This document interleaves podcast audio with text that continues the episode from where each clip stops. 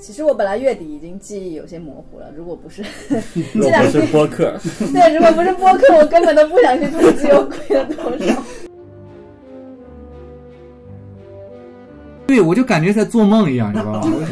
就是一一醒啊，是不是账户一下变空了，没钱了？过花过山车了已经。就不是共产车，是真的没了。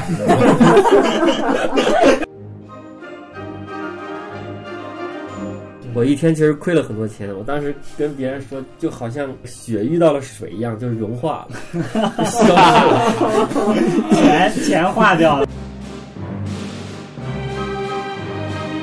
又收获了一次新的个人持仓新 低。飞得很稳定， 每月都在新低。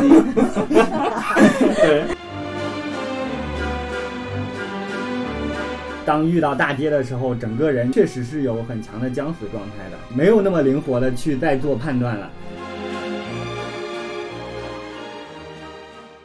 各位听众，大家好，欢迎来到深海有鱼。我们这一期聊一下三月份市场的情况。我可以简单介绍一下，在三月份的时候，沪深三百指数跌了有百分之七点八，恒生科技指数跌了有百分之十。啊、在这样的这个巨大的震荡中，各位主播也承受了非常大的心理折磨。后边就展开给大家聊一聊这次大跌大家的经历和感受。我们先回到本期节目的第一个环节，主播们聊一下三月份的收益情况。翔哥先聊一下， 好的，三月跌了百分之十左右，年内亏损百分之二十五左右，我高杠杆完 美，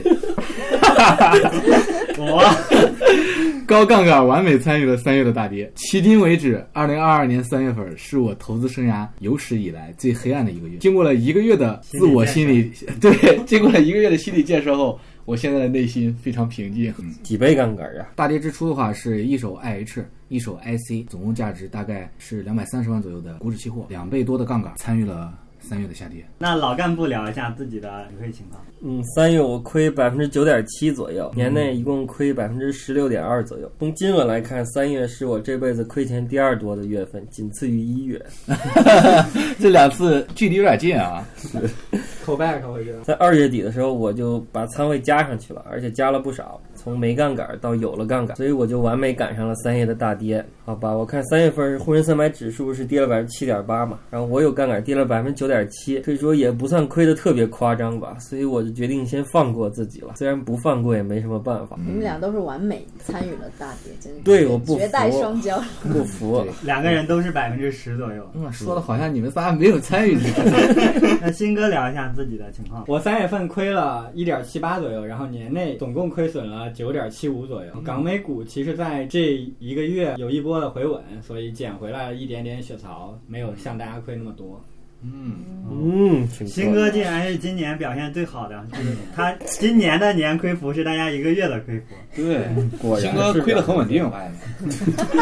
就就没有没有大没有大涨大跌的那种起伏，就一直是这个样子亏损。哎，这是不是也有可能是之前的本金亏太多，就是 你已经开始接近真实了。 自己目前持有的资产的波动已经没没办法大涨大跌了。就是大家现在经历过这一波，我在去年已经经历过了。啊，算的好精准啊，真的很精准的记账吗？是我每个月月底的时候会对各个 APP 做一个截图，然后在记账软件上进行一次统嗯计这。 帮对会计是的，财是的务，我也是每月月底 记一下 Excel，但是这两个月我没有 记，我是从上个月三月十三号才开始记的啊。这这也是其实网友说的，就是大涨的时候每天都记，大跌的时候半年都不记。 对对，对我也是这样的，因为我在 IC，就是我一开始自己弄的时候，哇，一两天就赚了。哦一两万的时候，我当时就真的就每天都记一下，对本金产生了巨大的变化。 对，反正我每天都复盘一次是吧？凯撒聊一下自己的情况。嗯，三月大概亏了百分之十，嗯，年内的还没有怎么太统计。嗯，然后最是悲催的是，这些亏损都发生在上上半月，然后我因为在底部的时候清仓了，所以后面的反弹也都基本上哦，大部分都错你过。你就是十五日当天巨跌的时候被割完，然后还清仓的那个。对，但是十六是先跌后涨嘛，对吧？嗯我对我应该那我是在前一天卖掉了。那我们仨都是十五号减仓的，哇，对，迷之一致。这一根就是这样的。这一根阴线，它就是就是就是你不减仓，它就不会反弹，你知道吧？这个事儿。应该大部分人都是那天亏的太多了，就是这样的然后那他天才会微成那样的。那天跌的多，估计很多人都有点紧。 嗯，对，而且我我不但 A 股清掉，我中概也大部分都清掉了，港股基本上也都清掉了，就基本上是全面哦清。所以你就是彻底的割肉割在了最低 点。但仓位不是很多，嗯，它不是满仓股票。对明白了。对，买房了嘛，买房了还能满仓股票，那得是多有钱。这有什么怎么冲突吗？我就算卖完房，我手里只有五万块钱，我全部买股票，这也是买。反正刚才那一段有点酸。好吧，啊，那我来聊一下我的。三月份我亏了百分之一点七，年内亏了百分之十二点七啊，因为我仓位分散做的相对比较好，所以我的波动会少一点。另外是因为我买的中概互联和港股的这部分股票，它在后半月的回弹非常好，就减少了我很大的一部分。对，港美股其实跌的不多，三月主要是 A 股比较惨。对，而且比较快。对美股也已经开始加息了，但是并没有跌这一美波股是涨的，对，美国三个大盘涨。其实我本来月底已经记忆有些模糊了，如果不是 这若两不是天播客，对，如果不是播客，我根本都不想去统计我亏了多少。 我还觉得有些可惜，我们没有在十六号那天录播客，真实的抓到大家的感受。对，还有我觉心得情录播 客。对，我就因为这节播客，我就被揭开了伤疤，嗯，重温了一下是吧？嗯心痛的不行。嗯，因为投资也是反映自己嘛，其实你可以更好的去看看自己，看看自己的一些选择。那我们进入本期播客的第二个话题，大家聊一下自己这次大跌的经历和感受。我们还是先从翔哥开始，呃，我这里要简单的展开一下，因为是档投资播客嘛，所以聊的过程中，大家经常会变成某个主播的自我反思环节啊，在对，呃，这里要 call back 一下振兴，在今年年初的时候，去年的年终总结，新哥有一个很经典的是自己最成功的一次一笔投资是亏损最多的一笔投资，对吧最成功和最失败其实是归一化的，对啊，这也是一个很经典的新哥的例论。然后他也展开了非常深刻的反思和总结。这一期的 show time 我们就交给翔哥聊聊他这次的自我总结。嗯，好的，我反思了一下，今年以来的投资有两个不足，三个错误，对，善 于善于总结啊嘛，来，我们看看跟年初的这个成功的总结有多少是打脸的，嗯嗯，四倍杠杆，我记得。要上七倍。对，首周先五 手爱所以他年初是。首先，我的第一个不足就是对杠杆的认知不足，尤其是对下跌时杠杆的威力认知不足啊。因为从二零二一年我是开始投资股指期货的，对当时主要投资的是中证五百股指期货。开始投资时候呢，中证五百股指期货在二零二一年全年都是一个上升的趋势，尤其是下半年是一路上涨的。对，所以说我买入股指期货之后，它就一直在涨，也就是说我是一直在赚钱的一个状态，而且是越赚越多，而且在凭上自升己能力赚的。而且在上升区间，它的回撤幅度是非常有限的。嗯。就是它基本上不怎么回调。为此，我专门统计了一下几个数据：二零二一年全年中证五百指数单日的涨跌幅，啊，全年有二百四十三个交易日，单日跌幅在百分之二以上的有八个交易日，只占到全年呃二百四十三个交易日的百分之三。然后单日跌幅在百分之一以上的也只有三十三个交易日，占到全年呃交易日的百分之十三。作为对比呢，我就统计了一下今年二零二二年嗯一季度这五十九个交易日，中证五百的涨跌幅，其中呢，单日跌幅在百分之二以上的有六个交易日，占到了一季度交易日的百分之十；单日跌幅在百分之一以上的有十四个交易日，占一季度交易日的百分之二十四。也就是说，二零二一年全年跌幅百分之二以上的只有八个交易日，但是在二零二二年一季度跌幅在百分之二以上的就已经有六个交易日了。，快完成 KPI 了。对，说明未来只有两个交易日世界上。这个不能入市信号。 这个不能简单的线性外推，未股市的未来是不可预测的。而且，其中三月十五日，嗯，中证五百单日跌幅是百分之五点六七，中证五百股指期货呢，当天的跌幅是接近跌停的，对百吧？分之七吧，差不多。气到对 爆，嗯，呃，这里补充一下，就是股指期货的跌幅与指数并不是完全相同的，就是有时会高于指数，有时会低于指数。然后当天大盘就跌了百分之四点九五，接近百分之五的跌幅。当天的期货账户一天就亏去了多少金额，这里就不说了。 就是就这样的下跌，我是从认知上和心理建设上都是完全没有做过准备的。就把你去年收益那一天能跌完。呃，接近了，对哦， 所以天跌完了半年的收益，至少至少也要跌跌出天幅去度大呀，三分之二。嗯，所以你想想，就是去年一年嗯才涨了辛那辛么，苦苦是吧？ 去年跑了下半年，跑了半年，才神之涨了那操么作多，结果今天一天就搞没了，当时我的心态就接近崩溃了。呃，加杠杆后这样大幅剧烈的波动，嗯我之前是没有经历过的，对，所以说当天我就非常慌，那几天。我就没有食欲，然后晚上都没有睡 好，这在我这在我之前的投资经历中是没有的。即使在二零一八年那样的熊市里面，能睡得着，能吃得香那的，形势跌得慢，对，对，没有一天哎跌所得以慢。你真的就是那种投资者教育需要教育的那批用户， 它影响了你的生活 质量。对，当天晚上我就睡不着，说怎么着就睡不着，然后嗯，早上五点多才眯了一会儿，然后七点多，起来去上班。你整个晚上脑海里都是这个股市这些操作，然后这这这些东西吗？对我就感觉在做梦一样，你知道 吗？我就是一一醒啊，是不是账户一下变空了，就没钱了？过怀过山车了已经。就不是共产车，是真的没了，一定要强调一下， 真的没了。过山车又回来了， 就是因为在那种下跌的情况下，你不对知道明天还会不会继续跌，而且对你对未来完全没有任何信心，很非常悲观。信心没了，所以就是应了那句话，就是有些事儿你没有经历过，是很难感同身受的。嗯，就是尤其是这种一天亏掉去年半年的收益，亏得肝疼，这种光靠想象力你是感受不到那种感受。这是第一个不足，已经很沉重了。后面还有四个啊，对。啊第二个不足就是对极端行情的准备不足。嗯，首先，这轮行情我确实是没有想到它会走的这么极端，这样的行情我是完全没有心理准备的。对，因为二零一九、二零二零、二零二零二一是三年牛市，对吧？嗯。即使股市是在三千六百点、三千七百点这样的高位，或者说是相对高位，嗯，但是咱们的股市整体的估值也不算高，当时那个沪深三百应该是在十六倍左右，大盘是在十五倍左右，最多它算是一个正常的估值，只有局部的高低，比如说白酒啊、科技啊这些板块可能比较高，嗯，但是这都属于一个比较正常的一个现象，股市整体没有一个特别大的泡沫，算是比较健康的状态，是，所以我就完全没有想象到它会下跌，跌得这么快，还有这么极端，对我我想起你一期播客里，我们有争论过，你觉得当日指数跌百分之二已经是大跌或者黑天鹅了对，啊？但是刚才看你的统计啊，这只是一个今年的日常状态，嗯六次黑天鹅，一次还有五点几嗯，六，对，所以我们要刷新认知，今后就是跌百分之五以上，然后就是黑天鹅，嗯预期要降低。嗯，所以说没有想到行情会这么极端，所以当极端行情发生的时候，它这样跌了，然后我就会手忙脚乱，也没有什么应对应对的措施，就很慌，风险控制能力，对吧？这之时前没有候预判。具体做什么样的判断，估计都已经懵了吧？对，完全懵了，手忙脚乱。嗯嗯，就是因为有这两个重要的认知不足，就造成了我犯了三个错误。嗯，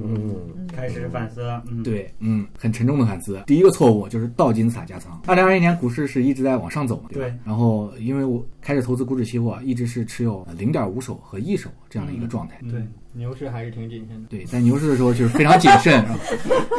然后到了二零二二年初，这个惯性的上涨，然后我有点上头对，就把仓位增高了，从零点五手和一手变成了到两手的没一个事。持有状这态。离你的目标四手其实还少。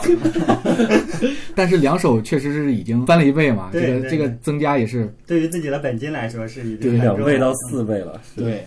仓位的增加其实是很激进的。嗯，但是股市它是一直在上涨的嘛，实际上我的投资操作变成了股市上涨，然后我逐渐增加仓位，对追高的一个买法。但是其实正确的做法应该是随着股市的上涨，整体估值的提升，嗯我应该逐渐减仓的。对，对，所以说就完成了一个倒金字塔加仓。其实我在基金这一块儿一直做的比较好，就是在底部加仓，然后顶部是逐渐减仓的。你有没有想，其实是这个嗯行为影响了你？就是说，你在顶部把基金的仓位减了，你才有钱去买了嗯 IC。这个倒并没有，我确实 是 有比一较定的因果关系在这里。对我确实是确实是对待期货这个产品上面是比较上头的，不像基金。快钱会让人的情绪对在一个市场里头对变化对，因为期货确实是赚快钱，嗯，赚得很上头，所以没有控制好自己。那基金我其实一直投资比较理智，呃、从二零一八年开始一直买到二零二零年，到了一个满仓的状态，然后二零二一年的六月减仓，减去了四五成的仓位，成了半仓，一直是随着股市的增长一直在减仓，但是期货这个就没有搂住，当时是完全忽略掉了我投资组合中整体权益仓位的一个位置，所以说在下跌中就高杠杆完美参与了三月的下跌，算是交了一笔不小的学费。第二个错误呢就是底部割嗯肉，这个还是由于前两个认知不足造成的，就是在三月十五日那天大跌中，中证五百股指期货它在一天之内跌了接近百分之八，这样的行情我对吧没有高杠杆参与过。两倍杠杆就是百分之十六。我就看到账户一下变成了这么少，就没忍住，在最低点把这 个割肉，割完之后股市就立马反弹了。嗯，对对，你也对这个大跌贡献了一些自己的微薄力量。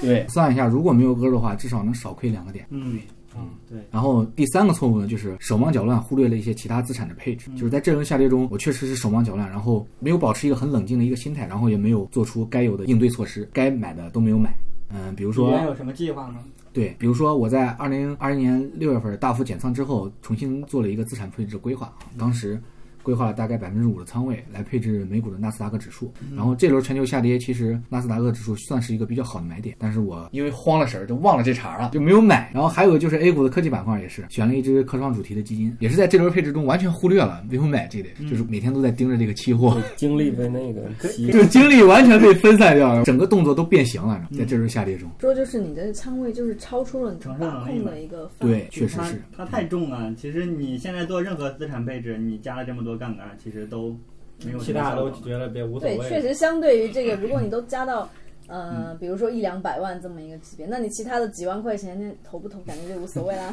对，所以我就是有一个比较深刻的认知，就是两手股指期货可能不太适合我。不太目前我的状态就比较适 合零点五手或者是一手。不太适合你现在的本金， 在 熬夜。重新搭伙吧，你们。同期被同音会到零点五手，对，所以我就重新规划了一下自己的资产配置。以上就是我的两个不足和三个错误。其实我们播客录以来，其实一直有两派吧，一派就是股指期货派，嗯另一派可能就是港美股科技派。然后这两 我派参人，与了这两派，对对对，还有一个是两派都参与两面派，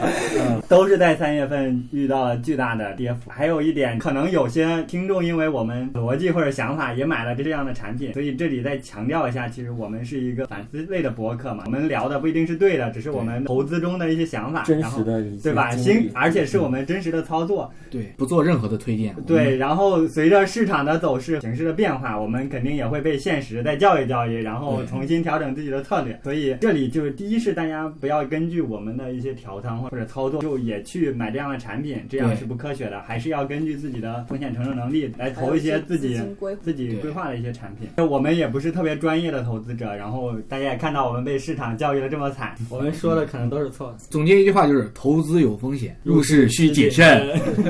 好，老干部接着聊一下自己三月份的操作吧。嗯，刚才翔哥说亏的睡不着觉，其实这个肯定是都经历过的。我也回忆了我以前， 老干部不是赚钱也睡不着觉吗？对，反正肯定是避免不了的，早晚都会出现这种情况，确实是挺苦的，我觉得。然后关于这段最近的行情呢，就我一直发现我是一个对股市很乐观的人，可能我也被那一套股市永远涨的理论给洗脑了吧。我总是觉得股市它就是要一直涨，也就是你只要前一类资产买的多，你就比较容易赚到更多的钱，比较容易接近财务自由吧。嗯，那最近我反思了一下，认为股市永远涨这个话呢，应该还是有道理的，应该没错。稍微有点问题的，可能是我国的所有市场参与者的这种氛围吧，因为我国的人民确实长期以来并不富裕嘛，都是对从一穷二白起来的，所以大家普遍都想赚快钱，想发大财，而且嗯我们也没有那种什么死后上天堂的那种宗教信仰，都是希望这辈子就发大财。哎把福能早想上早想上。对谁能管下辈子啊？并不是那种佛系的那种文化，对，所以造成结果就是说，一旦有赚钱机会，那我国人民就赶快一拥而上，然后一阵风过了呢，就集体撤退吧。再加上最近的国际形势确实比较复杂，而且我国受到2015年股灾的影响呢，一般也比较谨慎，然后涨了呢就会往下压一压。所以我国股市呢，其实这几年一直都在比较低的位置，我认为，而且一有风吹草动就去往历史大底去跌， 对，哎嗯行，反正以上就是我国股市的一些特有的特点吧。当然我自己也有问题，因为前年吧靠加杠杆赚了点钱，嗯，去年又买了比较强的中证五百，就顺利的度过去了。对所以就线性外推，觉得今年还能赚钱。但一月以来，明明市场不好，我也不是看不出 来。然后我以前赚钱所依赖的市场环境的特征有了变化。对，如果换成是一八年的我，那我最多就是满仓死扛，起码是不会用杠杆的。嗯，这回我还是用了点杠杆，是在二月底俄乌冲突爆发之后加的仓位，因为当时我觉得打起来正好跌了，那我就上车。大家哎上，对对大家反应已经过度了。嗯，对，给了大家上车的机会。是，所以我就和前年和二零二零年一样，就是也是二月底一加仓，三月就精准遇到大跌了。给了大家上车亏钱的机会。然后这波大跌呢，前半段其实我还挺淡定的，因为我有一些看跌期权在赚钱，可以稍微对冲一下亏损。对，因为自从这个俄乌的这个冲突爆发以来吧，我每个周末都会买一些看跌期权来对冲周末的黑天鹅风险。因为现代的战争其实局势瞬息万变的嘛，对嗯周末停牌两天，其实够发生很多事情了，这个时间已经不短了。嗯，我认为可以按照长假来处理。所以我当时大致也算过，就是考虑到看跌期权之后，我实际的仓位其实相当于是满仓，也就是约等于是没有杠杆儿。嗯，但是再往后跌就不对劲儿了，因为嗯，当时我每天其实跌的都在算我的到底实际的敞口是多少。对。然后呢，越往后跌，一方面我怕算错了，因为这个一旦算错后果很严重。然后另一方面呢，我发现看跌期权它的浮盈在期货账户里面是不反映的，就是它不会增加期货账户的可用资金。可以解释一下什么是弹口狂搞。呃，就是相当于我有一些，比如股指期货这边有杠杆，但是看跌期权我有一些，相当于把杠杆去掉了一些，因为它是一个对冲的仓位，嗯也等于是空单嘛，所以两边抵消之后，我可以算出来我实际是按照多少钱来跌的，也就是这些是我的敞口，也就是那个 d i r t a OK，嗯然后呢，那看跌期权它的浮盈在期货账户里面不反映，但是呢，股指期货多单的亏损是直接反映的，也就是说它会降低我的可用资金，所以实打实的就是每天的可用资金就越来越少，保证金就越来越紧张，尤其是到了最低点那天，三月十五号。嗯，那天 IH 和 IC 都跌了百分之七，嗯我一天其实亏了很多钱。我当时跟别人说，就好像雪遇到了水一样，就是融化了，消失了，钱 钱化掉了，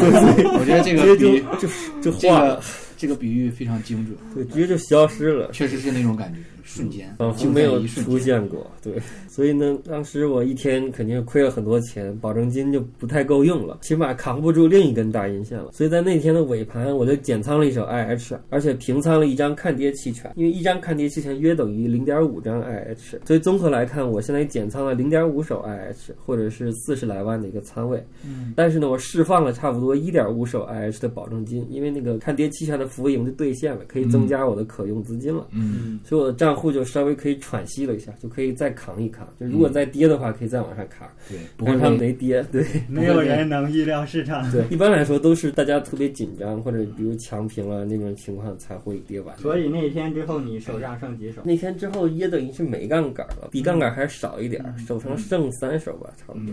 但是一段时间里头最低水平。嗯所以 好惨啊，是最低水平。 所以当时你增加了保证金，等于说是准备继续扛，对吧？对对对对，因为我这满仓嘛，相当于，嗯，但其实哎没用，还不如减仓呢。这个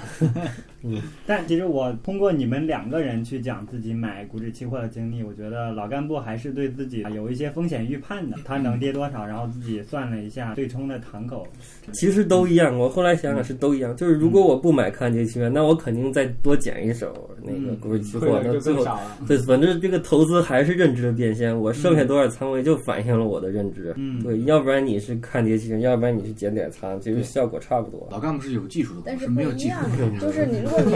我是无脑亏的，老干部是有技术的亏。在这留些下了没行有技术情，的眼在泪。这些行情面前，这 不个是你你如果拿了拿了一手，然后加一些看跌期权，你至少保证往上涨的时候，你的盈利空间是更高的，比起你直接减的话。哦，对对，还真是对往上涨不一样，对，但是嗯，跌了跌了天了。嗯，然后我还发现一件事儿，对于有杠杆的一个仓位或者一个账户来说呢，在这种大跌之后，在低点是很难加仓的。对因为一方面的浮亏是很大的，对即使你用的杠杆不高，你的账户里很可能也没有什么可用资金了，就是能不爆仓就不错了。对，嗯在另一方面，如果你想加仓，你还得再占用一些保证金，再占用一些可用资金。那如果加错了，比如加完了再来一根大阴线，那很容易就全完，全都强平，是对比如什么都没有了。对，这里我补充一个小故事，在当天大跌的时候，我由于仓位在债券基金里面，手身上确实是没有多少资现金，金然后我就问凯撒借了四万块钱，然后补充到了股指期货的保证金 中。担心爆仓啊哦， 对，我就担心爆仓，但是我又不想割肉，对吧？因为我前面已经割了一次，基我觉金得质押借款，多还了嘛少这个有多少利息多啊？少利息利息 方面透我露我吗？看他实在亏得太惨，我没跟他要利息。当时我这个这个当时时候应该按天计息。对对，是一个安全。对，要我要重新更正一下，就当时我确实是给了利息的，用我微信红包给凯撒同学发了过去，然后凯撒同学回了一句：“看你亏得太惨，就不用算利息了。”然后 就是两天后我收到了这个红包的退款，然后我还回复了一下凯撒，我说：“来自凯撒的 人性的温暖。对，来自凯来自凯撒的温暖。 还是挺好。嗯，水也没多少钱。总之呢，对于有杠杆的账户来说，在大跌的行情中能苟住不强平就不错了。要加仓其实还是很难的，”所以那天跌那么多，其实有可能就很多人爆仓了，很多人对肯定有啊，对肯定有很多。对他就是因为爆仓了，所以不得不卖。跌幅才所会比那越来个越指低数多更对，多。所以说那一刻股指期货就脉冲式下跌，就跌得非常快。对我，当时是看那线，那个都真的是目瞪口呆。虽然我没有持仓啊，但是我看它那样子一个指数，然后跌五、跌六、跌到七，然后好像还好像要冲到跌八个点的时候。关键每天都这样。那三月九号那天好像也是类似的，就对那天危，反正三月还挺可怕。不过还好科技没有指数期货，不然的话对，有的呀，买一手就死了。恒生科哦，技有指数、我说在那个内地啊没，在大那陆里里面，在没港股是可以有对的。对对，当然好。然后我发现大跌呢也会改变人的心态，就是嗯，嗯，在大跌机大跌那个之前岁月静好的时候，可能人的想法就是说我想赚钱，想赚很多钱，赚百分之二十都嫌少。嗯，但是，一旦大跌了，人的想法就变了，变成这个安安稳稳的，不是很好嘛？搞这么大干什么？ 对呀、 我这安安稳稳的是吧？一辆车保住了。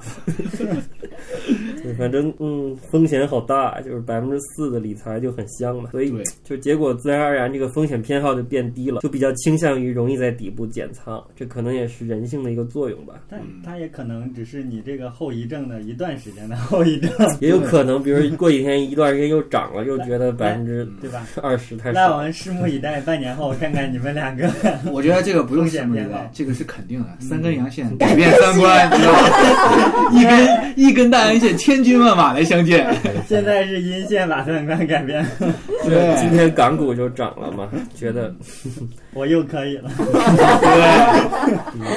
然后最后呢，反正我自己单月复盘来看呢，显然最低点的这个减仓比较吃亏吧，但是看跌期权买的就比较占便宜，所以综合来看呢，效果就跟一直买入并持有其实差不多，嗯相，当于盈亏相抵吧。然后中间还花里胡哨搞了很多操作，没什么用，这其实不如直接减仓嘛。反正我还是希望自己以后降低操作频率，少操作，少瞎搞吧，因为大多数操作都什么用都没有。对，我自己感受也是，投资中可能战略方向的想法要比嗯战术方面的操作要有用的多。那对，你总觉得自己行，对，嗯反正我有时候会有这种感觉。其实一月和二月我操作还可以，但是三月既然这样，我就决定把自己熔断一下，四月就少操作一些。对，反正这个 这个东西还是看准了再搞比较好吧，大概就这些。那我们把下面的时间交给振 兴。三月，在我去年三四月份到今年一年的过程中吧，只是平淡无奇的一个月。马上马上，别的少的开始了。 嗯，新哥说我也有金点，对，和其他月份一样，然后我又收获了一次新的个人持仓新低。啊，飞得很稳定，啊，每个月都在新低。对，翔哥还在补充到还在最，大回撤那个曲线上。但是和刚才老干部或者翔哥相比的话，我这边的话要跑赢百分之八， 心态上没有什心么态变上化，没有是 这么吧？大的变化。没有起伏，很平静。对，可以用几个词来形容我这一个月的感受吧。嗯第一个月和前几个月一样是躺平，对，然后在三月份的时候，只进行了几笔恒生科技的 ETF 的买入，这个市场大跌那几天吧，三月七号左右那一星期，然后到三月十五号进行了几笔操作吧，然后总共也就买入了几万块钱。抄底了，持续抄底。反弹之后，然后我就又躺平了，啊确实是不敢多动。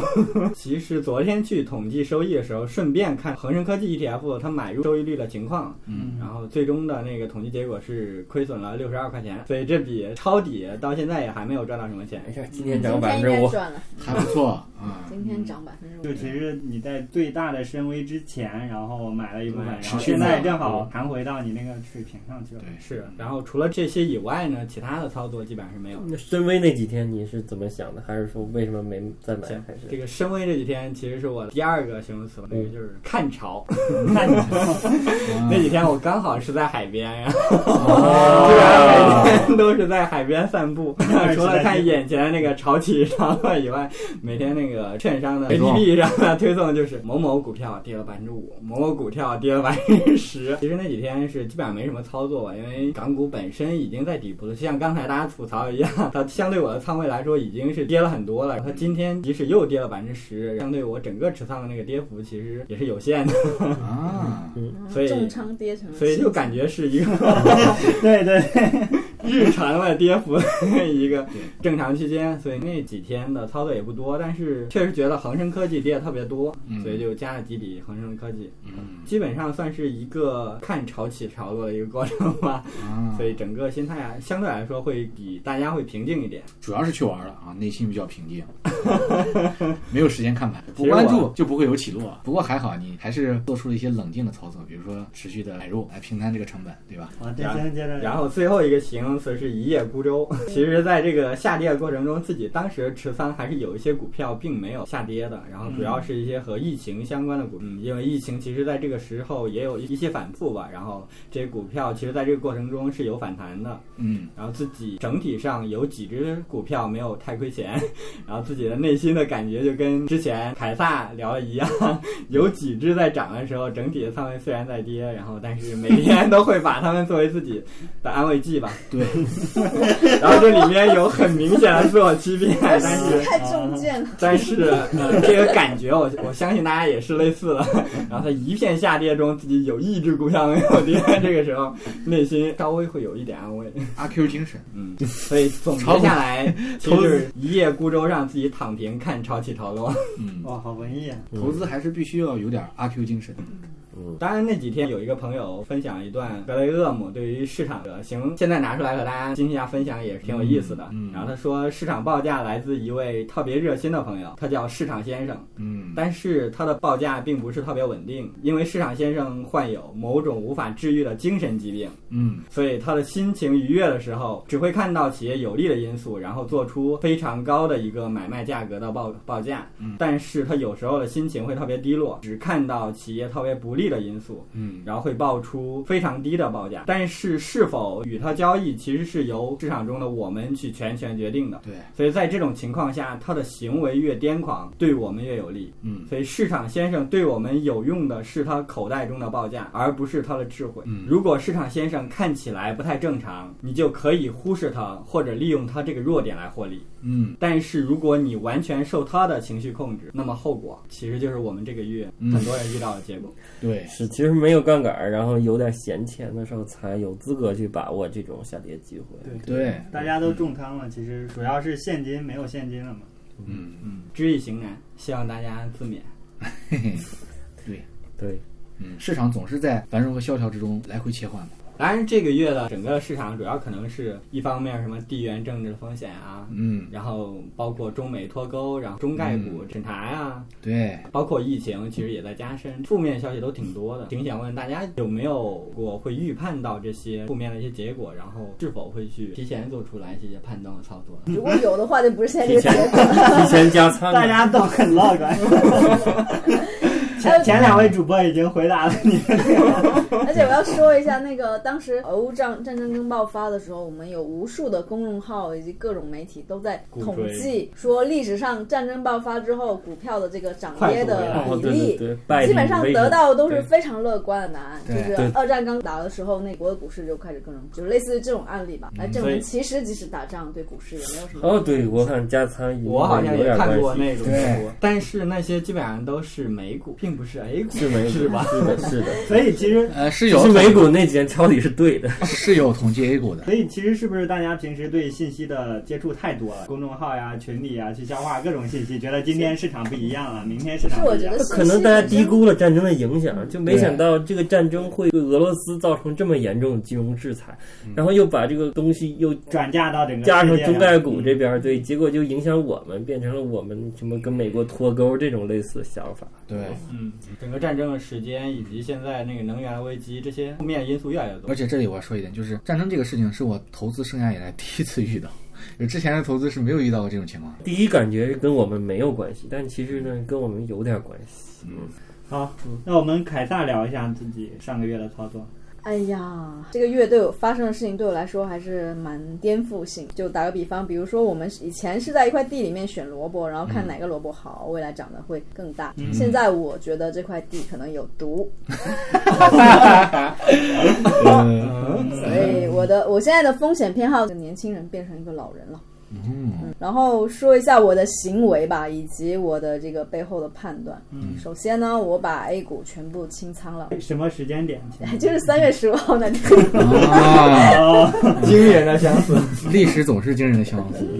然后绝大部分的中概也清仓了。也是那两天哈。对，主要是对 A 股这块吧，有几个考虑。第一就是经济下行，这个其实都是明牌的，大家都能看到，只不过大家很容易去低估它的影响。然后再加上那段时间就疫情的管控也没有松动，我觉得后面可能会雪上加霜吧。嗯，然后这是第一个原因。就同然后嗯第二个原因其实就是地缘政治，嗯，背后大概就是还是对中美脱钩这个事情的一些担忧吧。嗯，当然，现在后面有更多的政策，看起来还是不会马上就脱钩。哦嗯然后第三个原因，中概的这轮内外双打，让我突然意识到营商环境是一个非常高度不可预期的一那个。我这里有个问题，你这些判断会不会是因为上个月这个大跌强烈的刺激？你有没有可能做到就是维持这个判断？就因为你说的这几个点，他们是长期才会对你的资产或者整个环境产生变化的，嗯，对吧？可能三四年后或者十年后是一个长期的影响，你有可能做到这十年不把钱都投在这个领域吗？有一定的可能，非说我对它整个都变得非常乐观了，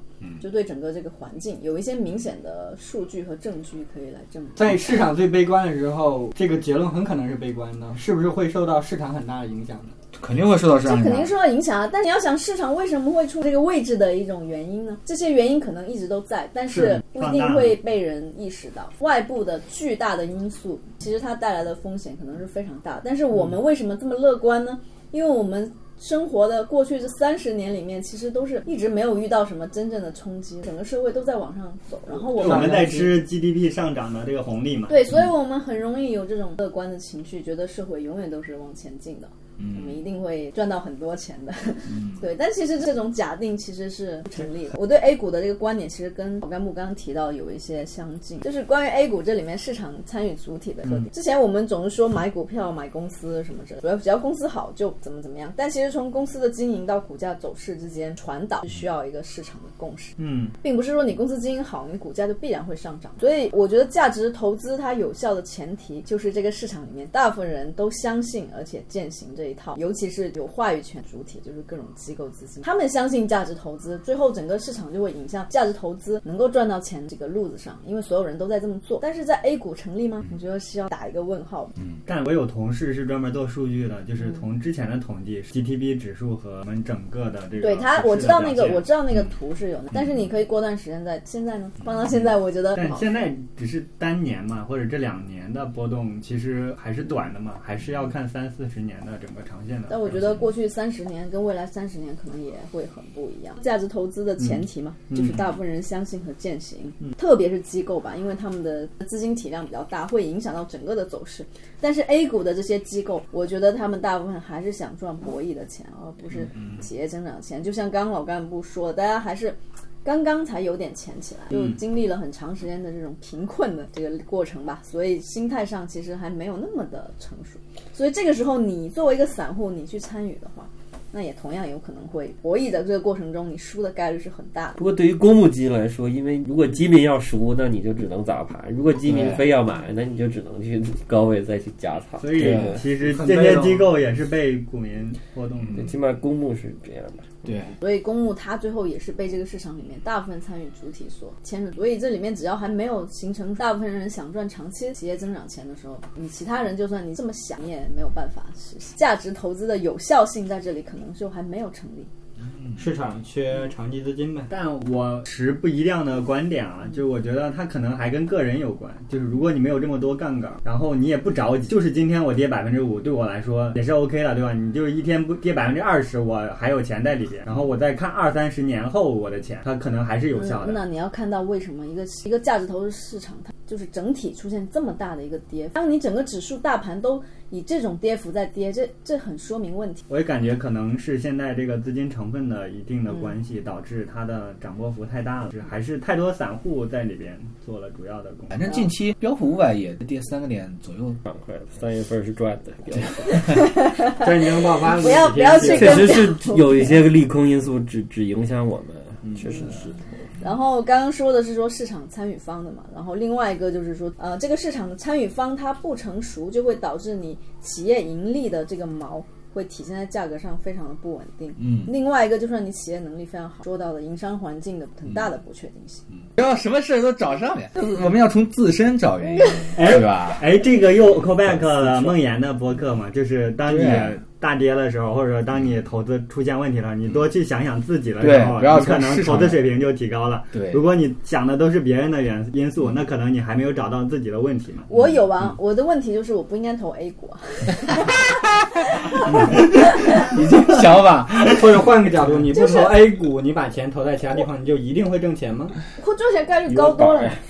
余额宝也是我 A 股，我对我可以买余额宝，这是一种；第二种，我全部投到还是美股啊股票的指数上面去啊，啊，肯定就不会轮动不会亏这么多。嗯对，不会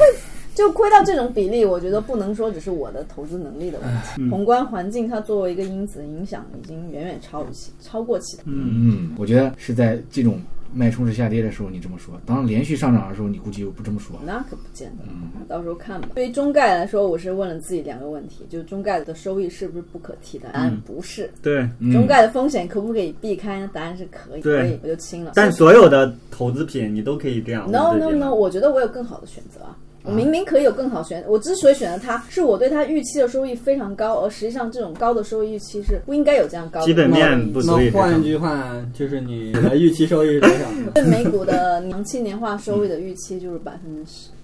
OK，其嗯实也不高，对吧？嗯嗯，我觉得其实大家这次大跌，很多人都清仓了嘛，包括我们在座的，我觉得这是不太对的一个情没有况，清仓就是除非啊谁清仓没了？清仓， OK，除非大家的真的就是杠杆保证金不够了，嗯因为配置这些权益性资产是花了大概有半年、一年，就很长一段时间。嗯，但是我们因为一天的跌幅的冲击，就把之前所有的决策全都推翻了，它可能根本不是一一天个跌很完幅的整冲击啊，嗯整个三月一直在跌啊。 对，它可能不是一个很完善的决策流程，可能你也是矫枉过正了一些。嗯，可能有一点，但是我觉得也许是值得的。行，反正你试试呗。我觉得我清仓的时机当然不是太好，如果晚一两天会损失会少很多，嗯但是我觉得迟早是要清的。虽然这个时机不太好吧，但是长痛不如短痛。但我们可以记录一下，就是今后在这种时间节点，你能不能做得更好，其实是一个好的标。然后，嗯，是我其实也不是完全没有留啊，我留了一小部分，我觉得是作为彩票仓位嘛，属于嗯嗯，清明了也可接受的范围。因为跌了这么多了，肯定是有一些反弹的可能。这就是为什么大家一直在加仓，其实都是觉得它肯定会反弹嘛。嗯，但中概对我来说，它现在就是一个投资了就要做好血本无归准备的一个资产。这个嗯对不是说因为我不看好这些公司，跟公司的基本面也没有太大的关系。嗯，然后呢，这次我就特别深刻的理解了这个股市的风险。嗯，就为什么刚刚说就是风险偏好从嗯年轻人变成老年人，就是老年人其实也没什么不好，因为他们经历过很多，所以不会盲目的乐观。如果我们刚好年轻人经历的一段都是特别向上，然后就会特别容易乐观。然后我得出的还有一个结论就是，短期的盈亏是没有意义的。嗯，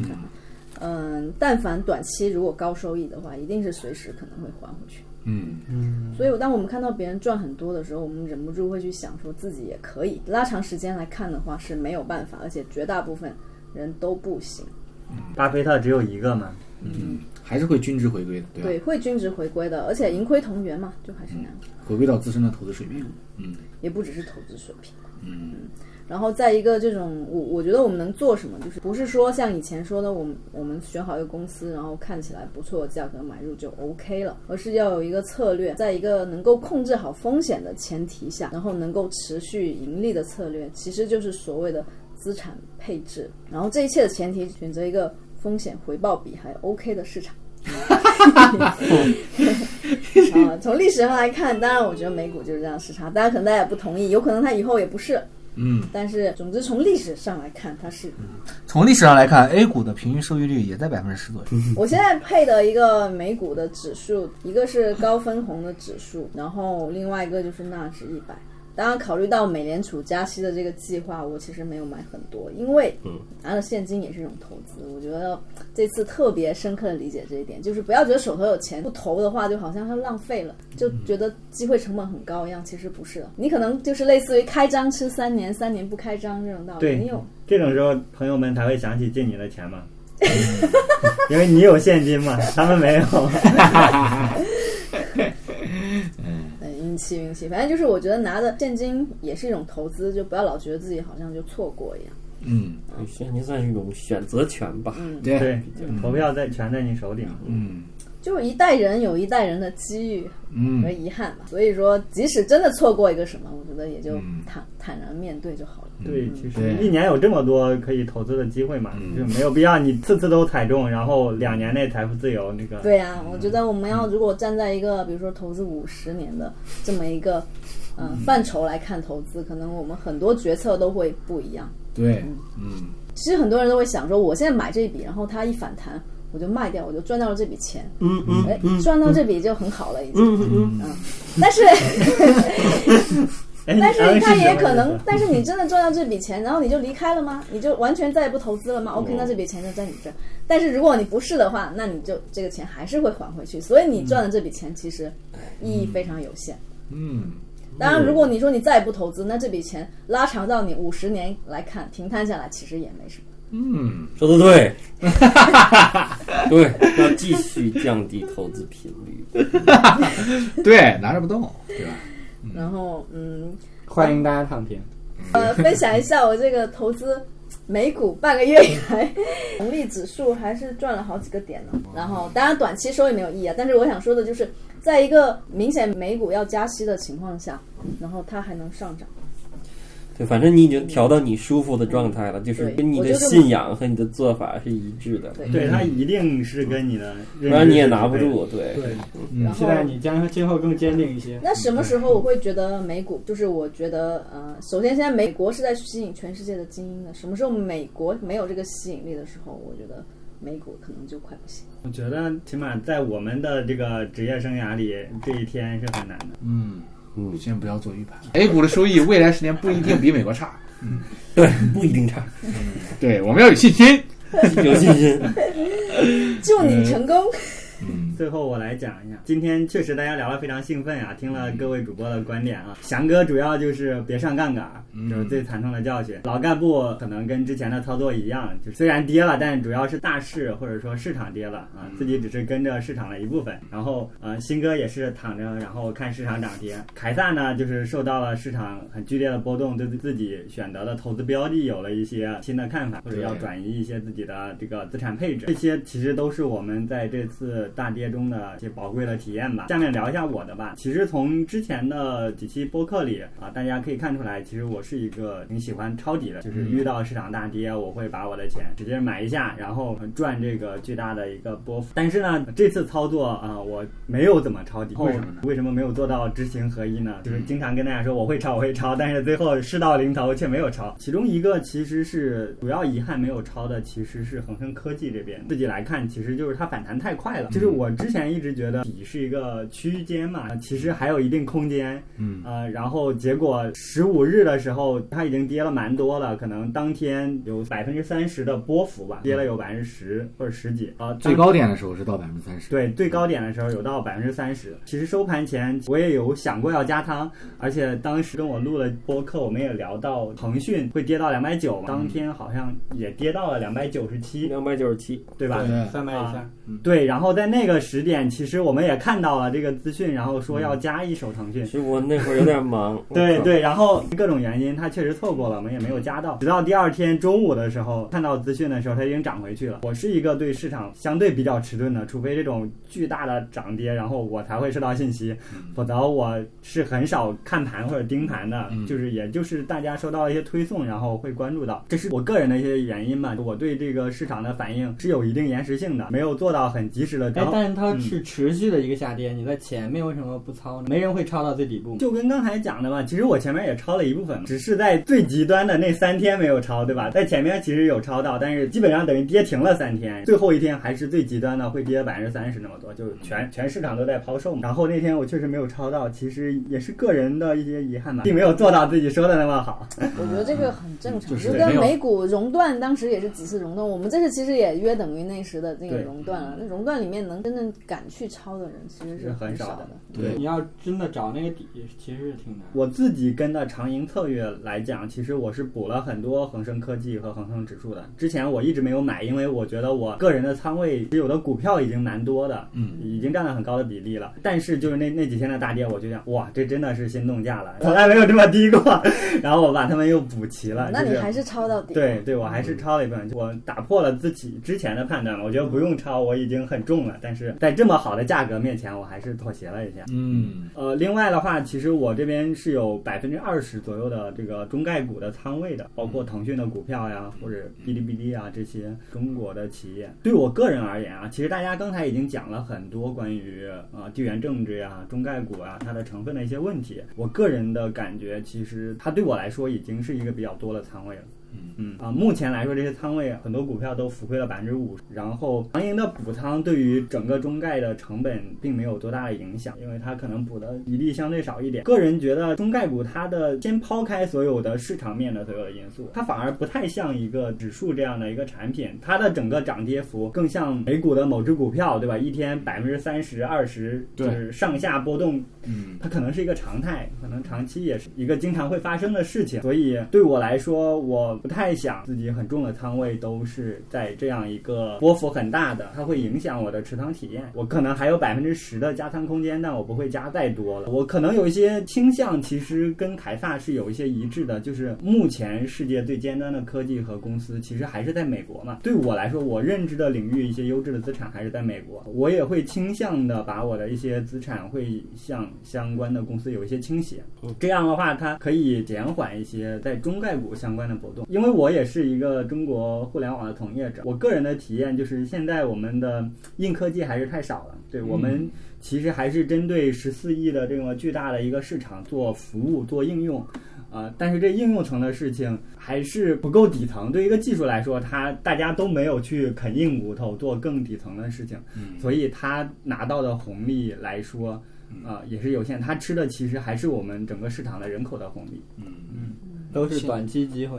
现在已不是已经在转变了？对，但是它是一个很长的趋势嘛，我们不可能在投资的最开始就能够有这样的判断或者吃到这样的好处，它可能是十年、二十年的一个转变。对吧？因为中国互联网也发展了二十年才到这样的现状，它要掉头或者转舵，其实也是蛮难。所以大家需要再把自己的资源或者把自己做做更多更底层的事情。我觉得这个是可能是我们现在中国巨头科技公司的职业担当吧，承担更多这样的。咱们每个人的责任。 不要这么夸张。嗯最后一个点其实是额外的部分，就是经历大跌和你在场外得知大跌是完全不同的体验。我之前比较成功的抄底，这都是场外发现有这么一个机会，然后我把手持的现金拿进去。这次我拿了一个很重的仓位，发现它在不停的缩水。之前其实，在场外对投资品很肤浅的了解去做投资，现在其实在场内已经经受了很大的挫折，或者对这个产品也有相对的了解之后，当遇到大跌的时候，整个人确实是有很强的将死状态的，没有那么灵活的去再做判断了。因为它还不停的在跌嘛，我还会相信明天还会跌还是涨呢，还会有一些赌的成分，明天还会跌。对我的教训就是，是已经到那个时刻的时候，就不要再做更多的赌了，因为底部是一个区间嘛，就我们只要把我们的弹药拿在那个位置，然后今后就能得到一个不错的体验。嗯是，就如我们前几次一直说的嘛，底部是个区间，嗯对你要持续的去分批买入就行了。对，一定不要是你现在就觉得一定是怎么样。像我上次抄底，其实也是每百分之五或者百分之十之间。当天如果恒生科技下跌这么多，我就买一笔。但很不幸是在一周时间里头，让我买 了三四笔。就是，哎，这个其实我们有聊过，就是恒生科技这个产品，你不要把它当一个 ETF 来买。对，如果你把它当过一个美国上市的股票，其实很多科技股都是这样的。就如果你按照这个情绪去理解它，反而就不会做这么极端的判断。就是抄底的频率和频次一定不能太快，嗯，对，一定要保护好自己的现金嗯所以跌得最狠那一天我就没有下手，因为我前一天刚买过。啊，那也挺好的，那前一天也挺不很低错。了你已经很成功了，算是今天的，你肯定赚。就是在下跌区间，最好是要有一个机制或者说纪律来保证自己能出手，要不然你自己在想这个市场，嗯，就它一是直涨还是跌的有一个，话，你就会买不进去，就一直在犹豫。或者错，还是用数据说话，对，嗯，根据数据制定自己的策略。对。再往前推一步，就是你最好事先有一个极端行情有机制，如果一旦发生的话，你就按照这个机制执行就行。嗯，但是如果你没有这个机制，临时的话，就很容易陷入跌懵的一个状态。好，那我们下面进入本期播客的最后一个环节，大家安利一下自己这个月值得安利的事情。先从翔哥开始。推荐一个公众号吧，叫“小鸡快跑”，基金的鸡，寓意就是基金快跑。嗯，嗯，快跑！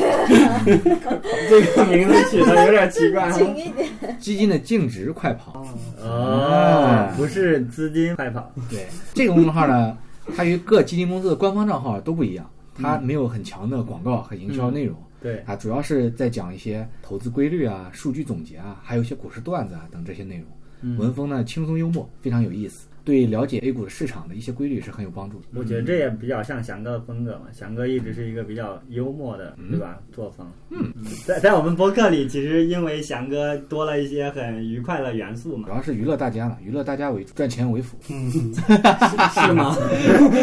当然钱为了，娱乐大家为主，亏钱为辅。好，啊老干部来聊一下。嗯，我最近发现一个基金经理的定期报告写的比较好，嗯，它是嘉实基金的消幂，消是那个十二生肖的消，幂是寻觅的觅，嗯，它是一个偏价值的基金经理，呃，然后它的季报、年报等等，我的感觉就是比较有板有眼、有理有据吧，然后值得学习。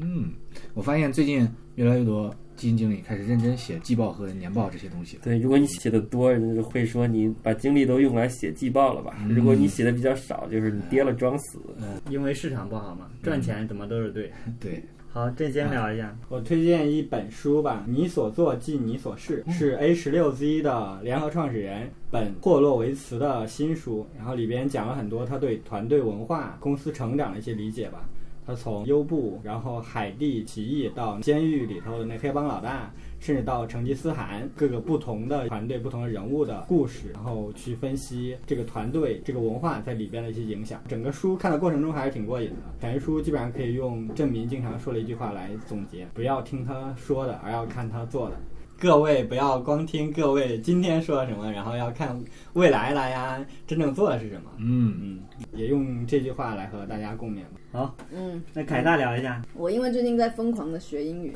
其实我觉得现在学英语还挺奇怪的，因为之前已经学了很多年了，而且每次考试成绩也还都不错，所以我觉得自己英语还 OK。但嗯是没想到，就是当你工作中要去写各种嗯文案，或者考虑到有可能跟一些外国机构去谈一些对话嗯工作的时候，你会发现自己根本不行。很慌，然后，然后再重新再去看的话，这个就不太一样。我觉得这跟投资也有一点像，嗯就是看了很多书，到你真正投进去，遇到一些情况的时候，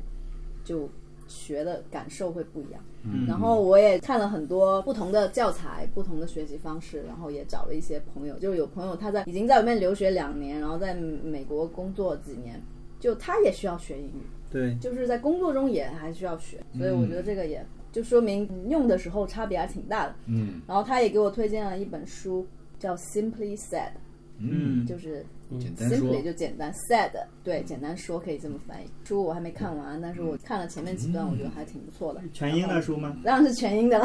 哦，用英语学英语啊。嗯对，其实就应该用英语学英语会嗯比较。这本书可以在 Kindle 上面买到，当然就是美亚上面曾啊哦，嗯，好，那最后我来聊一下，我要讲的是 Tinder 诈骗王。Tinder 这个软件大家应该都知道，就是通过左滑右滑，然后来匹配互相约会的一个软件。在美国非常火嘛，啊，这是一个网飞出的这个纪录片，然后它是从受害者女性的视角去讲，然后认识了一个隐性的富豪男性，然后然后这个男性带他们去豪伦，然后去酒店，啊，然后去周游欧洲各国，让大家见识自己的朋友、自己的资产，还有自己的啊富豪的生活方式。然后通过这样的方式开始 PUA 这些女性，这些女性会觉得自己是他的女朋友，是他生活中的一部分。当他们的感情到一定程度之后，然后这个诈骗男性会开始说自己遇到了一个危机，啊，因为自己太有钱了，一些敌外势力、一些科技公司开始跟踪自己，对自己做了一些制裁，导致自己的信用卡被冻结了，然嗯后开始让女方申请信用卡给他用。讲到最后，你会发现这个男的诈骗犯手上会持有各个女性的信用卡，比如他在 A 去豪伦度假的时候，他用的是 B 的信用卡，然嗯后连环的去套，哦然后自己的富豪生活全是构建在呃无数个哦，被骗的女性上。哦然后他有一个团队可以自动的在软件上跟大家沟通，然后就是美国版的杀猪盘呗。嗯，国内其实也一直有国各种，内其实也对对多的嗯还是是要引以为戒。对，对于这样，不管是感情关系还是这个股票啊什么的，说要带你赚钱，然后让你怎么怎么样的，对，大概还是要小心一点为好。嗯，对，凡是涉及钱的对都当要慎重。对，无论你们什么关系，毕竟你们还没有通过婚姻绑定彼此的经济情况。嗯，此时只要他让你申请信用卡给他用，我觉得即使是在国内的男女朋友，大家都需要谨慎这种行为。嗯，好，那本期播客我们就录到这里，欢迎大家的收听，下期再见，谢谢，我是振民，我是翔哥，我是老干部，我是凯撒。我是真心，拜拜拜。拜拜拜拜拜。从咱们愉快的聊天来看，咱们好像没有亏钱似的。怎么停？怎么停？怎么停？